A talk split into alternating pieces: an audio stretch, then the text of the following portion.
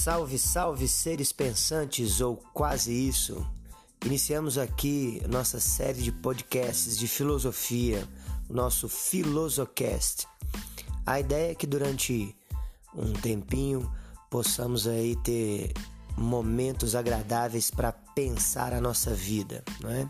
A gente sabe que pensar a vida dá muito trabalho, mas tenha certeza, não pensá-la dá mais trabalho ainda. E a gente vai começar uma série da, da filosofia e vamos falar especificamente nesse primeiro momento de bioética, né? Tendo em vista aí que a bioética é um dos grandes desafios do pensamento ou da ética contemporânea, né?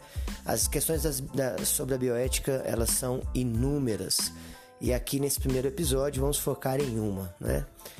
Até quando é permitido a um homem decidir sobre a sua própria vida?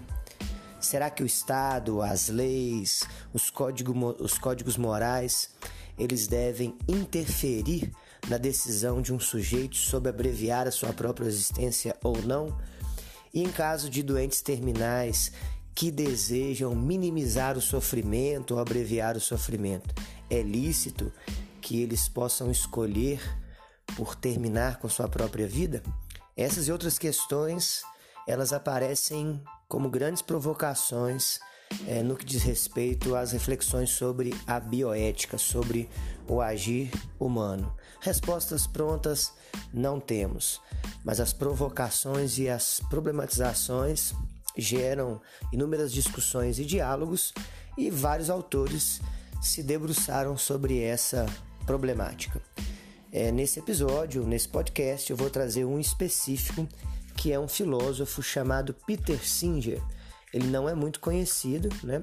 É, Peter Singer, na verdade, é um filósofo australiano, né?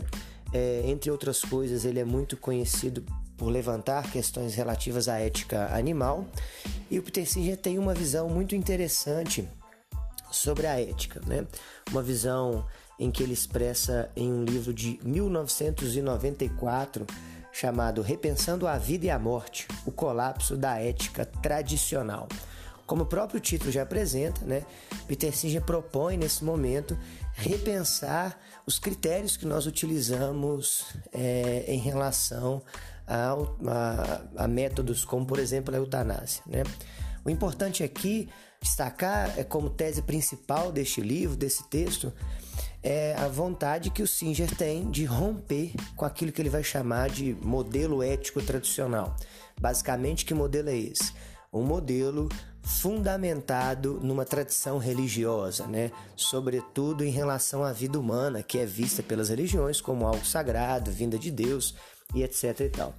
Enfim, Peter Singer propõe pensar cinco elementos ou cinco pontos da ética tradicional que ele pretende revisar ou reescrever, não é?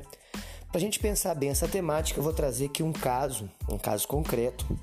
É sempre bom partir dessas experiências, que é um caso muito conhecido no final do século XX, é o caso do chamado Doutor Morte. Né? Doutor Morte era um médico né, de nome Jack Kevorkian, né? como o sobrenome é muito difícil, a gente vai falar mesmo Doutor Morte, né? Ele morreu em 2011, inclusive, e ele tornou-se mundialmente conhecido porque ele, com o objetivo, digamos, de abreviar o sofrimento de doentes terminais, ele desenvolveu uma máquina, né? Uma máquina para a prática do que ele chamou de suicídio assistido, né? Estima-se que com essa máquina ele teria abreviado a vida de cerca de 130, 130 pessoas, né? Só que, obviamente, isso gerou um dilema ético muito grande, porque hoje se sabe que uma, uma parte dessas pessoas elas não tinham nenhum tipo de doença terminal, na verdade eram pessoas com algum tipo de depressão profunda e que resolveram utilizar a máquina do Dr. Morte. Né? Mas também existem aqueles que estavam com, com, com doenças terminais, em muito sofrimento, e o ponto importante de reflexão aqui é que o Dr. Morte, na verdade, ele era o idealizador da máquina, assim. Então, é, ele criou uma espécie de câmara, né, com algum comando, é, e quando o paciente ali ele tivesse o desejo, o próprio paciente ele liberava, não é, é analgésicos, relaxantes musculares, uma, uma alta carga de potássio também, e o paciente que escolhia a hora que ele ia terminar com sua própria vida ou não, né? O que o Dr. Morte chamava mesmo de morte tranquila, limpa e indolor. Tudo isso mudou, né?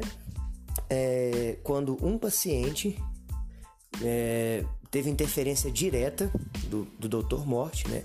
Dr. Morte que na verdade injetou nele as, as substâncias e o pior, gravou um vídeo e esse vídeo foi passado em TV aberta, né? Até então ele tinha saído incólume dos processos, mas nesse momento então ele foi ele foi condenado. E aí gerou uma discussão acerca né, dessa questão, que é uma questão de pano de fundo ético por excelência, né? Em que medida ou quem pode decidir sobre a vida de alguém, né? se o próprio doente, em caso terminal, se ele tiver munido de todas as suas faculdades racionais, se ele se é ético, né, que ele tome a decisão sobre abreviar a sua própria existência, ou se na verdade essa decisão deve ser tomada por um médico que detém um certo conhecimento sobre as condições de saúde daquele sujeito e pode apontar caminhos ou não, ou se a família, na medida em que o paciente não conseguiria tomar uma decisão, se é lícito que a família tome uma decisão para o paciente né? Se as questões emotivas ou passionais, se elas iriam interferir ou não. Né? Então, todas essas questões também são levantadas dentro dessa discussão, né? Então, conforme prometido, é, o Peter Singer, né, no seu livro, ele vai levantar então cinco questões que nos, que, que nos auxiliam muito, nos ajudam a pensar essas questões contemporâneas ligadas à bioética, né? O que o, o Peter Singer proporciona seriam cinco mandamentos do que ele chamava de velha ética, né? E aí ele propõe reescrevê-los. Vamos lá? A esses cinco mandamentos? Bora comigo.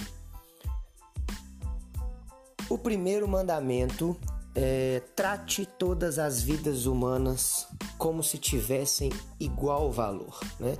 Trate todas as vidas humanas como se elas tivessem igual valor. Bom, Peter Singer aponta que isso já não se sustenta. Né? Ele mesmo afirma que muitas vezes o médico vai fazer um esforço muito grande para salvar a vida de um bebê que tem uma anomalia, por exemplo, mas ao mesmo tempo ele vai permitir que um idoso com Alzheimer morra de pneumonia porque não quer lhe dar um antibiótico, por exemplo. Então são duas vidas humanas. Né? Mas a medicina vai tratar essas vidas de maneiras distintas.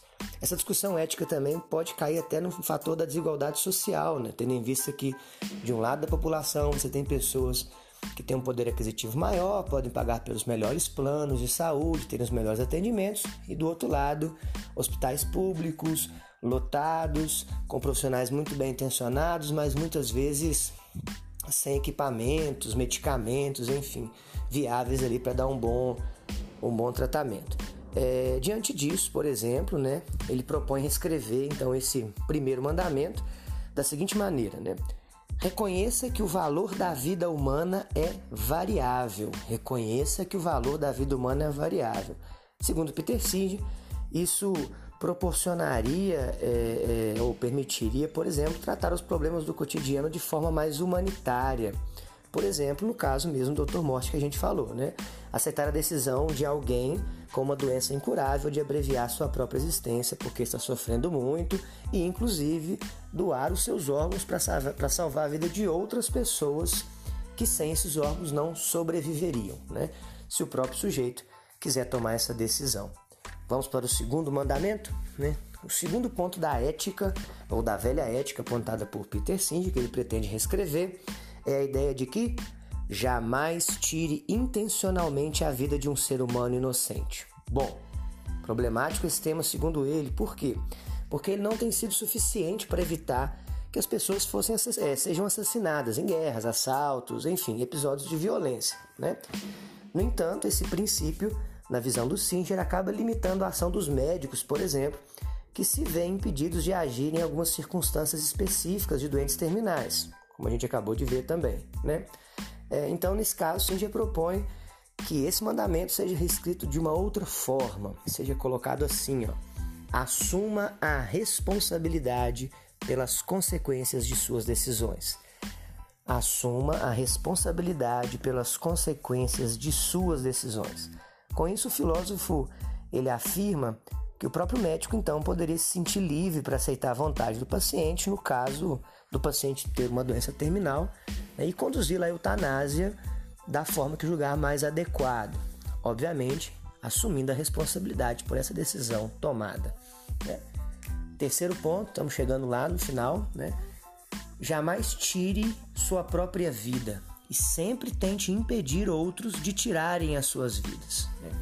Bom, Peter Singer, então, nosso pensador aqui desse episódio, né, é, coloca o fato histórico de que esse ensinamento tem sido seguido há cerca de dois mil anos, uma vez que estamos numa sociedade é, de pano de fundo cristão né, que considera o suicídio como um pecado.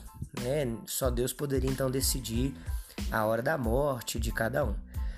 Bom, diz ele que isso não faz muito sentido no caso de doentes terminais, lembrando que é a opinião do Peter Singer desde que a sua decisão não cause, não, não, não cause danos para as outras pessoas.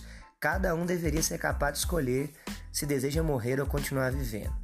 Então, nesse caso, ele sugere a reescrita desse mandamento da seguinte forma: respeite o desejo do outro de viver ou morrer. Quarto ponto da velha ética, né, é um na visão do, do Peter Singer, né, é, é, é o ponto de que sede frutíferos e multiplicai-vos, né? Bom, na visão dele, se esse princípio fazia sentido há um tempo atrás, né, onde a população mundial ela não era tão grande assim, hoje com cerca de 7 bilhões de pessoas disputando espaço e recursos, como é que nós vamos fazer com isso? Né? Faz sentido ainda incentivar a multiplicação de pessoas? Né? Como, garantir, é, como garantir qualidade de vida para tanta gente? Desse sentido, então, Peter Singer propõe uma nova versão para esse mandamento. É uma versão interessante. Só traga ao mundo filhos desejados. Apenas traga ao mundo filhos desejados. Com isso, o nosso filósofo ele pretende afirmar né, que essa, essa reforma desse mandamento permitiria enfrentar de forma bem mais racional questões como, como o aborto e a própria, o próprio, a própria manipulação genética de embriões, por exemplo. Né? E em quinto e último lugar, né, mas não menos importante, na verdade, talvez essa seja uma das questões mais discutidas atualmente dentro do Peter Singer, que é, segundo ele, a velha ética trazia como ponto principal a ideia de que trate toda a vida humana como se fosse mais valiosa que qualquer vida não humana. Repetindo, trate toda a vida humana como se fosse mais valiosa que qualquer vida não humana. Bom, segundo Singer, essa acepção é problemática, né?